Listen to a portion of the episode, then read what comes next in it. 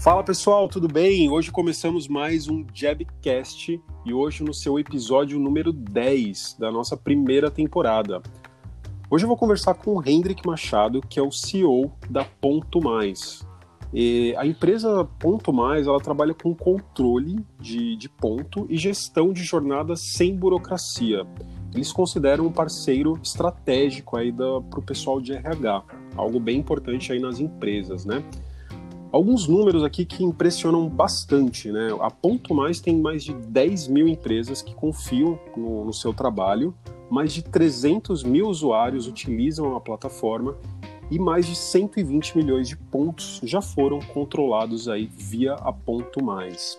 Vamos dar as boas-vindas aí para o Hendrik. Tudo bem, Hendrik? Como é que você vai? Olá, Lucas. Tudo ótimo. Obrigado pelo convite.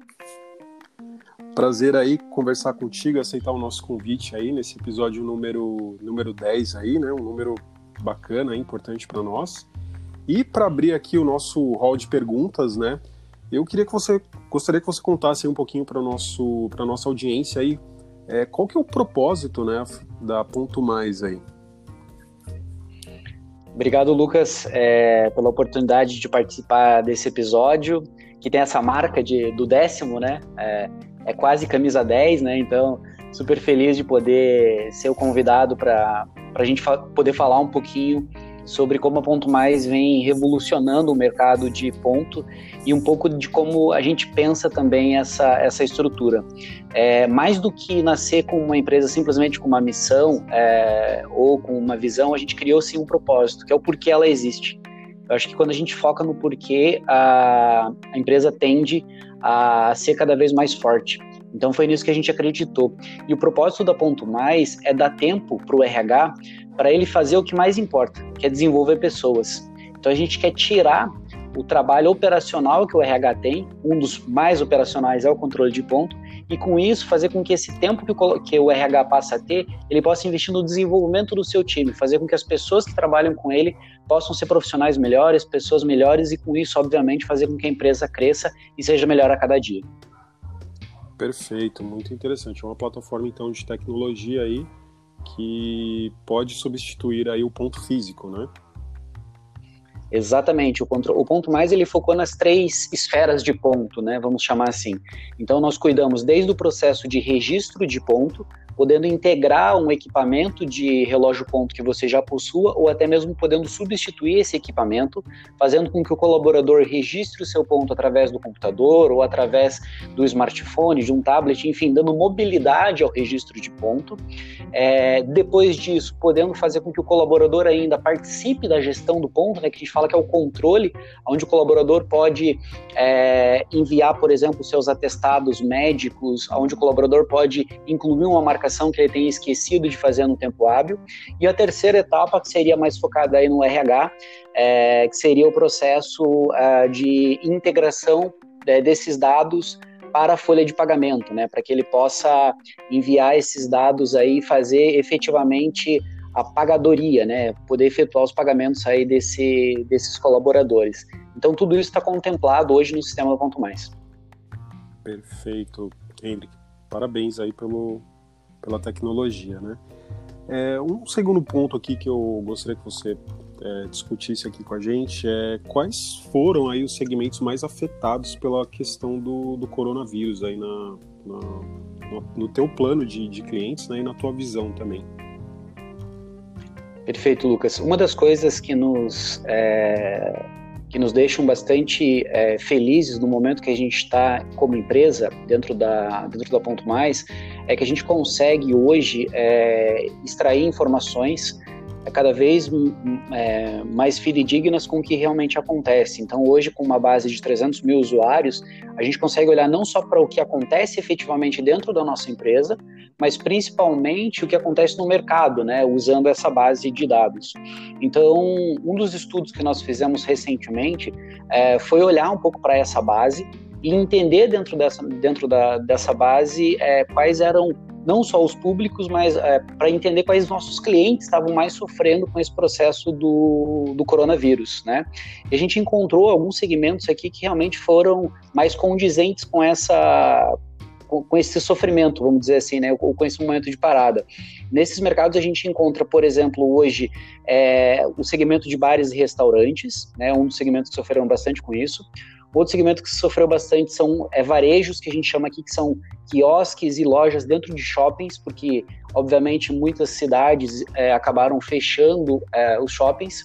O ramo de é, estética e academias foi um ramo que a gente percebeu também é, que acabou diminuindo consideravelmente o mercado, e sem falar do mercado de turismo, né, que foi um mercado também que a gente sentiu aqui uma grande, uma grande defasagem na nossa base de dados. Então, esses foram os segmentos que a gente sentiu tiveram maiores dificuldades aí, ou estão tendo maiores dificuldades para passar por esse momento. Entendi. E me conta um pouquinho, por exemplo, de das empresas que antes não adotavam, é, agora entrando na questão do home office, né? e aí foram obrigadas a, a, adotar aí, né, compulsoriamente, né. Como que foi na, na sua visão essa transição para elas, né? Foi de uma maneira suave? Teve algum enrosco aí? Como é que foi para vocês? Acho que numa época de crise, é, Lucas, o...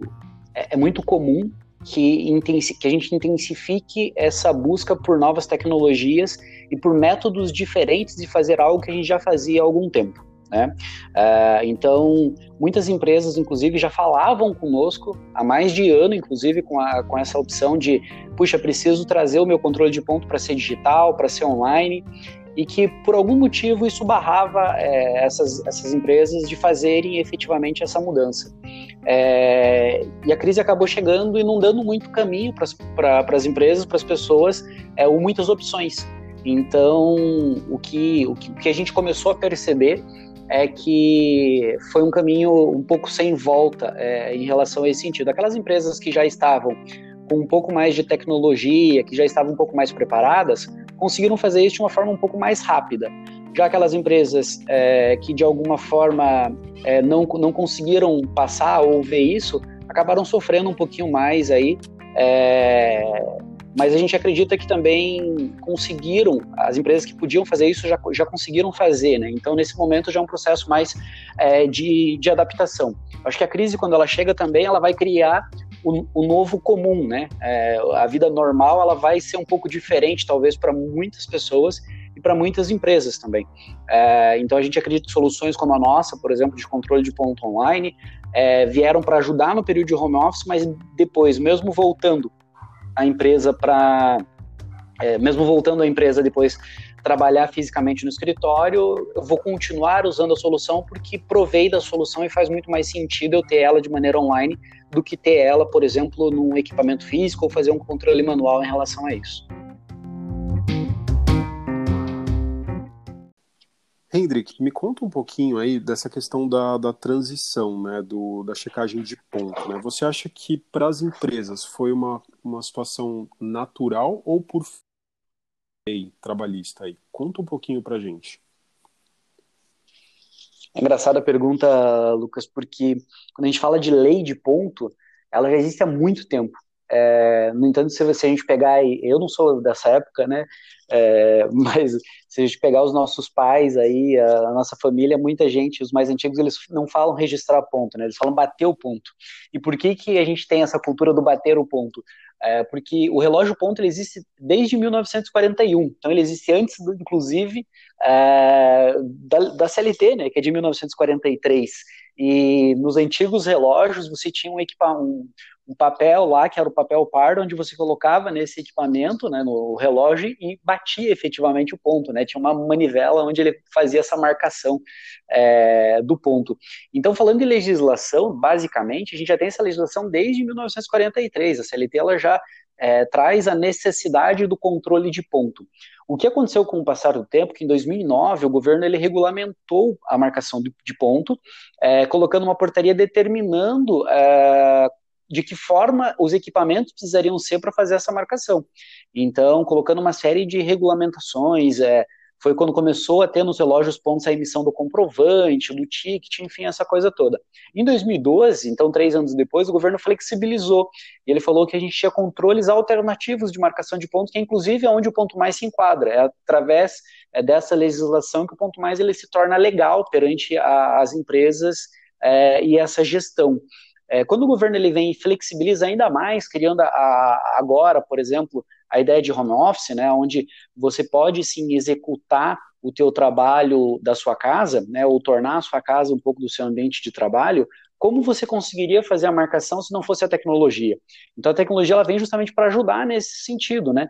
Caso contrário, o colaborador hoje basicamente ele deveria fazer a marcação desse ponto num, é, numa planilha Excel ou até mesmo é, em um local físico. Quando ele voltasse para o escritório, ele teria que entregar isso para o RH e o RH teria que lançar isso manualmente na, na, na, no seu sistema de gestão de ponto.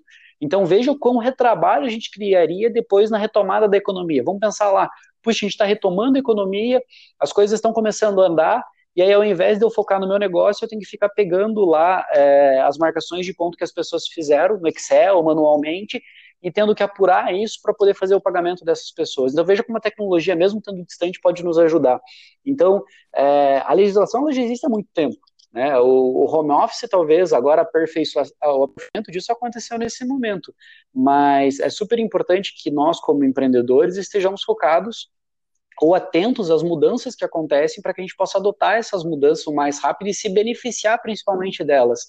Eu, sinceramente, não consigo hoje é, compreender ou entender como que um RH consegue fazer a gestão do ponto é, de um modelo tradicional, não sendo um modelo inovador como o que a gente propõe.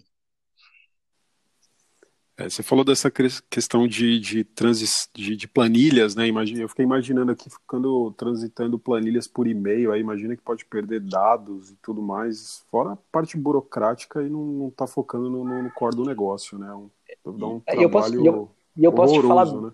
É, eu posso te falar bastante disso, assim, Lucas. Eu, minha carreira profissional, eu comecei trabalhando fazendo apontamento de, de cartão ponto, assim, né? De acompanhando essa informação, pegando aquilo que estava manual, transferindo isso para um sistema para poder calcular o total dessas horas a ser pagas para o colaborador. E não foi nenhuma nem duas vezes que eu digitei o número errado. Então, nesse processo de transcrição ali, em vez de digitar um, digitar o número dois, digitar um, digitar quatro, e aí o colaborador ou receber muito a mais ou receber muito a menos. É, então, quando a gente coloca a tecnologia, a gente tira essa possibilidade do, do erro humano, né? Ou a gente minimiza essa possibilidade do erro humano. Então, sem dúvida, é, é uma luta é, perdida aí em relação a querer é, jogar contra ou, ou querer retardar a, a, inovação dentro da tua empresa. Quando fala também em bater ponto, me lembra muito aquele o filme do, do Charlie Chaplin, né? Que é os tempos modernos ali, o, a galera batendo ponto também. É, faz, faz muito sentido, né? E eu, eu, eu acho também que o pessoal da, da, da, geração Z nem, nem conhece aquele relógio de ponto também, né? Onde tinha que até colocar o cartão, acho que eles nem imaginam que, que isso existia, né? É, é, isso é, é, é, sem dúvida uma das coisas aqui que a, a gente brinca que daqui a um tempo a gente vai criar um museu aqui, até para poder para as pessoas da onde vem o controle de ponto, da onde é, qual é o, o embrião de, de, tudo isso. Mas sem dúvida a geração G, G, a geração Z já não conhece é, esses métodos e cada vez é, a, continuação disso dentro do mercado, né, cada vez mais com o tempo é, evoluindo, a tendência é que a marcação ou controle de ponto aconteça de uma forma ainda mais natural, até mesmo sem a necessidade da intervenção humana, né? É, muitas, muitas empresas, até nós, participamos de uma série de inovações que já buscam é, modelos de marcação de ponto através de reconhecimento facial por câmeras de segurança dentro da organização, ou por aproximação em determinados pontos. Então, é, por exemplo, a gente tem um, um NFT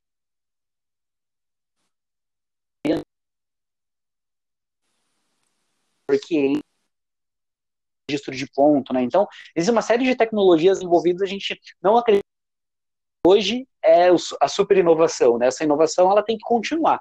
A inovação ela tem que, ela, ela não pode parar. Se ela parar em pouquíssimo tempo no mundo, no mundo que a gente vive hoje, ela vai virar obsoleta.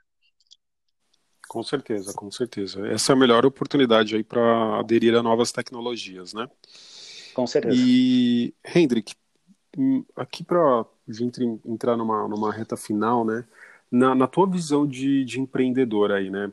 É, quais são as oportunidades de negócio que talvez não estavam no teu radar, mas acabaram aparecendo aí por conta dessa, dessa crise, né? Algum segmento que vocês não estavam observando e aí acabou entrando aí no teu pipeline de vendas aí. Teve alguma situação dessa? É, teve sim, Lucas. A gente é, é, agnóstico em relação ao ramo de atividade, né?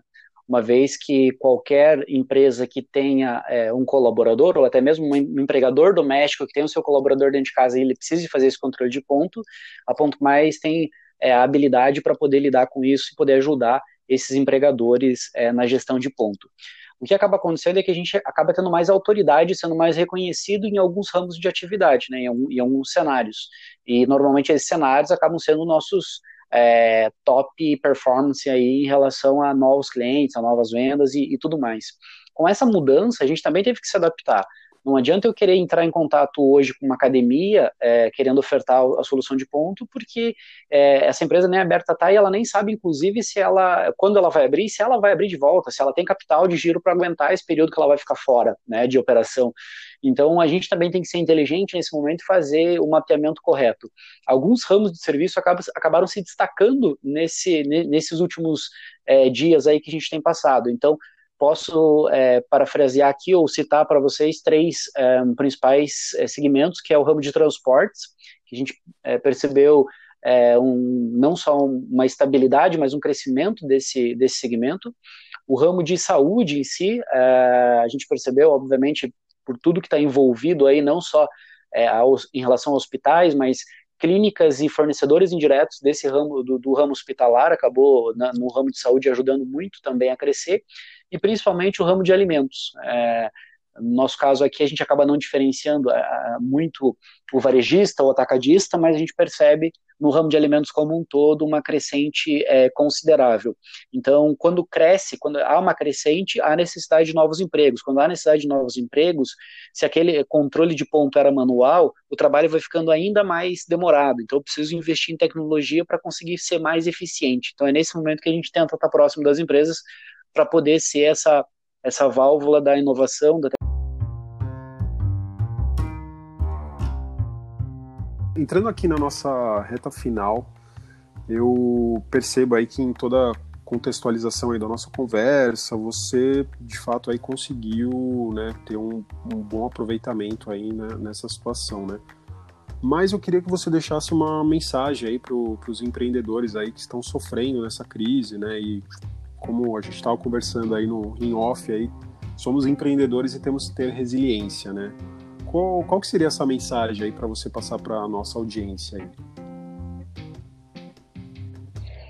É, gente, o, basicamente, so, é, momentos como esse, eles vêm para coroar é, ou para desafiar é, o nosso modelo de gestão, como a gente está levando o nosso negócio, como a gente está levando a nossa empresa. Claro, alguns segmentos sofrerão mais do que outros, não tenho dúvida disso, mas é um momento para que a gente possa afiar o machado, né? é um momento para que a gente possa realmente é, parar.